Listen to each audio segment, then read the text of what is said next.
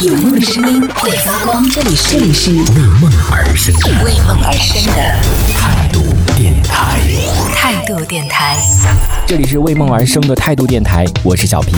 接下来要跟各位分享到的是，在上周五晚上去参加朋友组织的这个脱口秀一个活动。脱口秀在我不知道现在算小众吗还是什么，但是可能因为这个节目的影响啊，被人越来越多的关注吧。然后在我们这个宁波有三个脱口秀的组织。首先我跟大家介绍一下我我这个这个同学，我们俩都是从小一起长大的，就从幼儿园开始就一起就疯疯癫癫的哦。他真的很有天赋，非常有才华的一个人，但是他现在就是被限住，就是被他的工作其实还好，他都能够掌控得了。然后最重要就是她的孩子跟她的老公限制住了。之前比如说她报了什么演讲班呐、然后她老公也是冷嘲热讽的，就是反正不支持她。她之前也去学那种 salsa，也是一种舞蹈嘛，然后她老公也是不同意她，就反正也不让她跳。后来现在就迷上了这个脱口秀，她老公也是各种不支持，就就希望她没有任何的爱好，回家就带孩子。反正我就经常吐槽她老公，就很讨厌她老公，你知道吗？就经常就当着她的面说她老公的坏话，然后就那种吐槽她老公，就真的很讨厌她。他去说这个脱口秀，我是非常支持他的。为什么呢？因为我本身也是属于这样的，大家都是有类似的经历，就是没有人支持你的，你周边的人没有一个人是支持你、给你鼓励的那种，所以我是很理解他的，我就非常支持他去做这件事情。他第一次去讲的时候，他跟我讲，他说没有一个人笑，底下真的冷爆炸了，没有一个人笑，可能真的是喜欢这个东西，所以没有被打倒。就像我一开始跳舞的时候，没有人觉得我跳的好看，都觉得我跳的。广播体操啊，或者怎么样的，但是我真的没有被打倒，我还是没有放弃，他也没有放弃。第一第一场讲下来，全程都是大家都是冷漠，没有人笑的那种。一般来说，很多女生就是讲一两次就可能受不了吧，就觉得自己真的可能不适合讲这个，或者没有幽默感。然后你想想看，还要去想段子，还要去写稿子，然后再去背这些稿子，对啊，其实是是挺挺耗挺花时间，也挺花心思的。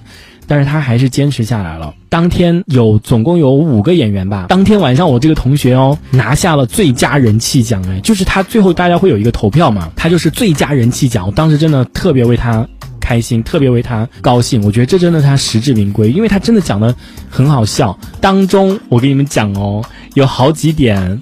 他那种炸的点是我临时帮他想的，有一个故事是我之前跟他讲过的那个故事，他说那个素材是从我这听来的，他跟我讲，他把那个稿子发给我看的时候，他说你帮我看看还有哪些可以加的，我说其实我说稿子是没有问题的，你只要讲的东西夸张一点，就是跟你平时讲故事叙述故事的时候是不一样的，你讲一定要讲夸张一点，就加一点效果进去，这样的话别人才会听，才觉得有意思。他那天讲的主题是就是对女性的一些不友好的一些点，比如说会对女女生的一些歧视啊，就男生对女生的一些歧视啊，比如说什么穿衣服啊或者什么之类的，就会对女生有一些歧视嘛。然后他当中有讲的一趴，大家都在说什么女人三十如狼，四十如虎，这什么五十能吸土，对，大概讲的是这 讲的是这个段子。当中有一段吐槽，就是说并不是我们女女生怎么讲就要求太高，有没有想过这种可能是你们男性不行啦，或者怎么怎么怎么怎么样的，就讲这个东西。然后当时他在叙述这一段的时候，我说这段稍微有点。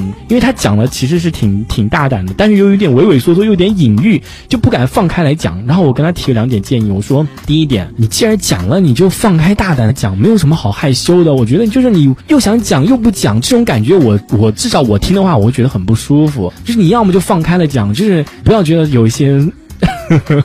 颜色啊，或者怎么样的，这这个这个是很正常的，对不对？大家都是成年人了，没变。结果当天演出就有一个小孩在那边。然后他上场的时候，他还跟那个那个小孩家长他说：“你要不要先把你的孩子带走，先带出去逛一下？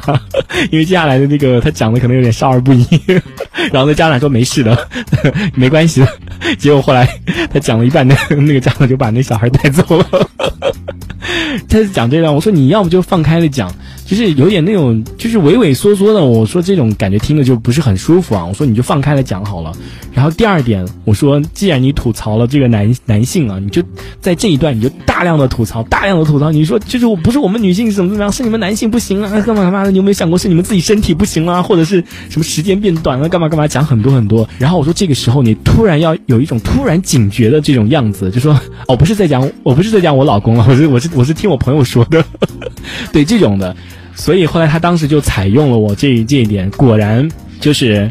那个底下大家就是你知道大笑鼓掌嘛，所以当时他也是 比较感谢我给他提了两点，他都采他都采用了，就是也是有帮助的。反正我当时那时候坐第一排，就是也比较配合他嘛。不过他长得真的是挺好的，就是相对来说还是比较搞笑，因为他本身就比较放得开，从小就有这种幽默细胞的，才讲了几场吧，然后就拿到了最佳人气奖，就真的挺挺不容易的，我也是很为他开心的。